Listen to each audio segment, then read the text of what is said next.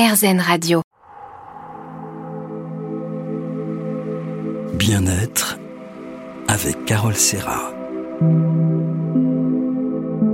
RZN Radio et le bien-être, toujours en compagnie de Pierre Lemarquis, neurologue, auteur de L'art qui guérit aux éditions Azan. Alors en tant que neurologue, Pierre, vous avez fait aussi l'apprentissage de la musique avec les enfants. Alors comment les enfants malades captent la musique? Ah, ça leur fait ça leur fait énormément de bien parce que euh, là aussi, on, on, rentre dans leur monde, on en, amont du langage. Alors, euh, bon, le, le, dans les choses les plus simples, on a tous les dix, quoi. Quelqu'un qui est dyslexique, etc. On, l'a vu tout à l'heure, donc les becs euh, ne sont plus becs quand ils chantent. Et euh, les enfants dyslexiques, on, on pense, et certainement avec raison, qu'ils ont un peu loupé l'étape de l'apprentissage du rythme. Vous voyez, quand vous, quand vous essayez d'apprendre une langue, vous allez déjà être sensible au rythme de cette langue, puis après à sa mélodie, puis après vous arrivez au sens de la langue. C'est ce qui se passe chez les enfants. Donc si euh, l'étape du rythme a été mal assimilée, ils peuvent devenir dyslexiques. Donc euh, il y a tout un tas de techniques de rééducation maintenant qui se font avec du rythme. On fait entendre un rythme, après vous dites la, phrase avec le même rythme, et ça marche très bien. Quoi. Ça leur fait faire d'énormes progrès. Alors après, bon, on a les autistes, et puis euh, maintenant on parle beaucoup des, des, enfants hyperactifs, et si on arrive à les intéresser à la musique, euh, ils sont, ils arrivent bien à se contrôler, quoi. Ça, ça vaut bien la, la ritaline. Quoi. C'est pas. Euh, alors on pense notamment dans les, les, les grands. Euh, les grands hyperactifs, bon, il y a beaucoup de beaucoup d'acteurs, beaucoup d'actrices, mais il y a il y avait Billie Eilish quoi, qui a, qui, a, qui a, réussi à surmonter un peu. Tu vois. Bah, Billie Eilish, la, la, grande star américaine, quoi, qui a eu mm -hmm. cinq Grammy Awards à, à, 10, à 18 ans. À 17 ans, elle voulait en finir avec la vie. Enfin, c'était un peu les souffrances du jeune Werther à l'échelle d'aujourd'hui, quoi. C'est pas. Eh bien, grâce à la musique, elle a tout surmonté, l'hyperactivité. Elle avait aussi un Gilles Latourette, oui, qui vous qui vous donne des tics. Elle avait plein d'angoisses, tout un tas de choses. Bah, tout a été balayé grâce à, à la musique qu'elle a pu euh, qu'elle a pu réaliser avec son frère. Elle est le grand frère, donc c'est un tandem. Hein, souvent, il faut il faut, faut un coach. Hein, faut Bien sûr, c'est merveilleux. C'était son frère, voilà pour. pour Il y a aussi Daniel euh, Daniel Barenbaum dans un jardin oui, d'enfants à Berlin, hein, qui, qui vit comment la musique avait développé euh, les enfants sur le, sur le plan social, du langage. Les enfants devenaient plus, euh, plus droits, plus adroits, ils développaient mieux leurs émotions.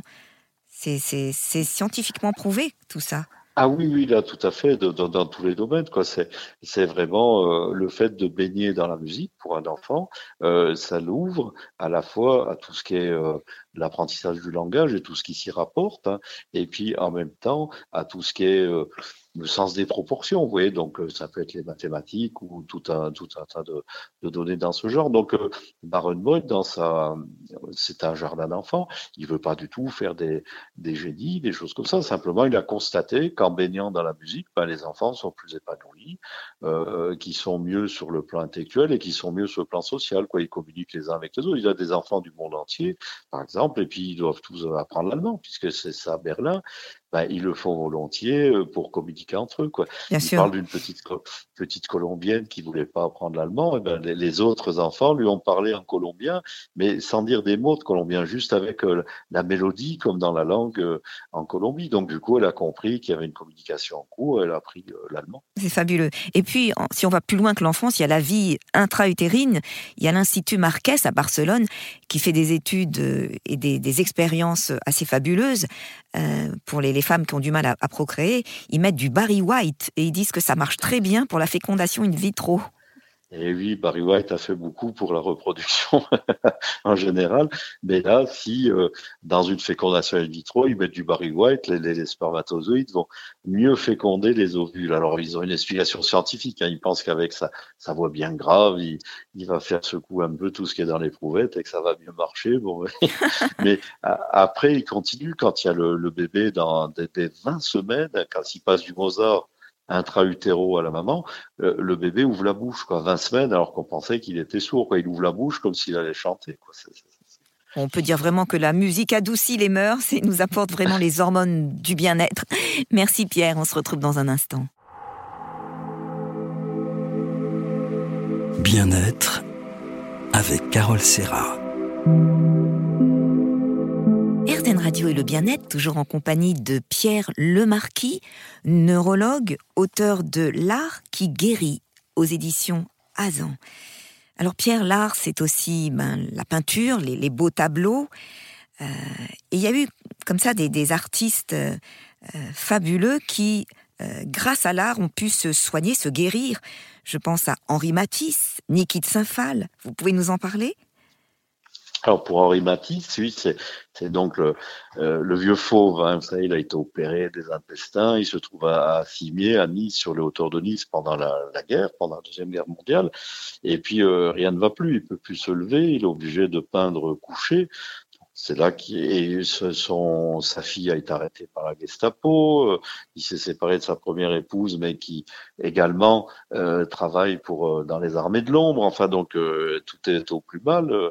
Et puis c'est là il découvre d'un coup, ça, il se met à faire ses découpages qui, qui vont être la, la, la, dernière partie de son œuvre. Et il renaît et puis il fait cette œuvre exceptionnelle qui s'appelle Icar. Vous voyez, donc on voit Icar.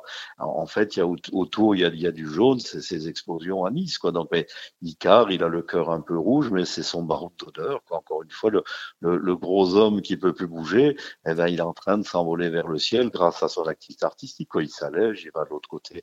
Et pour Niki de Saint-Phal, euh, l'art l'a vraiment sauvé parce que, bon, au départ, son, son père est un banquier, sa mère, euh, enfin, tout se passe. C'est une famille qui semble avoir tout pour réussir. Euh, on sait à 18 ans, elle est, elle est, mannequin, elle fait toutes les couvertures des magazines. Elle épouse un jeune poète qui a 18 ans et à 20 ans, on la retrouve dans un asile psychiatrique à côté de Nice. On est obligé de lui faire des, électrochocs. Euh, à l'époque, euh, des cures d'hypoglycémie, vous vous rendez compte, on injectait de l'insuline aux gens pour provoquer une hypoglycémie pensant que ça les avait duré. Heureusement que ça n'a pas duré longtemps. Et c'est à ce moment-là qu'elle découvre les activités artistiques. C'est à ce moment-là qu'elle passe vraiment de l'autre côté, qu'elle devient artiste. Et ses premiers tableaux, qu'est-ce qu'elle fait? Elle tire au fusil sur des œuvres en blanc où il y a des poches de peinture qui vont s'écouler. Alors qu'est-ce qui s'est passé? Elle va attendre 30 ans pour, pour le, le, dire, pour l'expliquer. Ben, son père l'a violée quand elle avait 12 ans.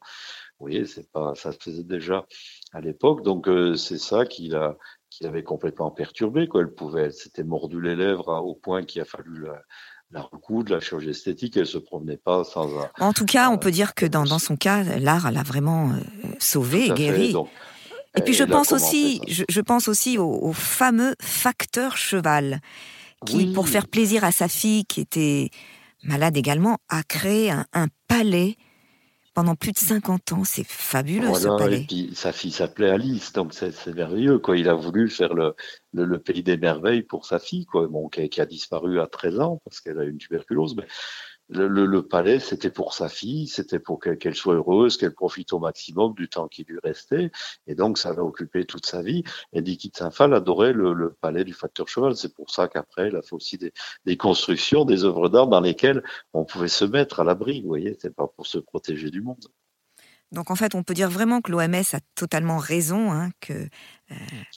Ça affirme, oui, ils affirment vraiment, vraiment des, que l'art est bénéfique pour, pour la santé, tant physique que mentale en fait. Oui, et puis même aussi pour le au niveau social, puisque quand on aime une œuvre d'art, on aime bien d'en parler avec ses amis. Enfin, euh, si on veut chanter ensemble, ça nous soude, ça nous protège. C'est quelque chose de, de merveilleux. Vous, Pierre, en tant que neurologue, est-ce que vous avez un tableau euh, que vous aimez, qui vous fait du bien, particulièrement? Ah, J'aime bien, bien sûr, Van Gogh parce que c'est quelque chose d'inouï. J'aime beaucoup Klein et Rothko parce que le, le, bleu Klein, vous voyez, ça paraît tout, bête, mais bon, s'il a mis euh, des années à trouver ce, ce, bleu qui est fabuleux, qui est le bleu outre-mer. Bon, moi, je suis plongeur sous-marin, donc euh, euh c'est un bleu que j'aime beaucoup, même, même s'il y a que du bleu avec quelques rayons de soleil dedans, c'est un, c'est magnifique. Et puis Rothko, vous savez, avec ses, ses, ses carrés, ses, ses champs colorés, c'est vrai que quand vous êtes face à 60 cm d'un tableau de Rocco qui, qui, prend toute votre vue, au bout d'un moment, vous avez l'impression de rentrer dedans, quoi, d'être tapé dedans. C'est un peu, oui, comme dans 2001, l'Odyssée de l'espace, avec ce, ce, ce, monolithe noir, quoi. Vous êtes, vous rentrez dedans, quand vous passez de l'autre côté, c'est une expérience inouïe. Et vous dites aussi que l'art peut nous aider à nous reconstruire après un traumatisme. Je cite cette fameuse phrase de Joseph Beuys Si un couteau te blesse, il faut mettre un pansement sur la lame du couteau. Ça, c'est très positif, très beau. Voilà, en une phrase, Joseph Beuys, qui avait été. Euh, qui avait eu un grave accident, il a, il, a tout compris, quoi. Il a tout expliqué. C'est merveilleux, quoi. En tout cas, merci beaucoup Pierre pour euh, euh, cette émission et ce fabuleux livre. C'est vrai, on l'ouvre et on se retrouve dans un musée en fait, avec des tableaux magnifiques, des photos. Euh, ça donne vraiment envie de, de s'intéresser encore plus à, à l'art qui nous fait tant de bien. L'art est essentiel dans nos vies. Sans, sans l'art, la vie serait une erreur. merci beaucoup Pierre. Au revoir Carole, bonne journée. Et à bientôt. À bientôt. Voilà, vous pouvez me retrouver tous les jeudis dans mon émission Bien-être sur RZN Radio.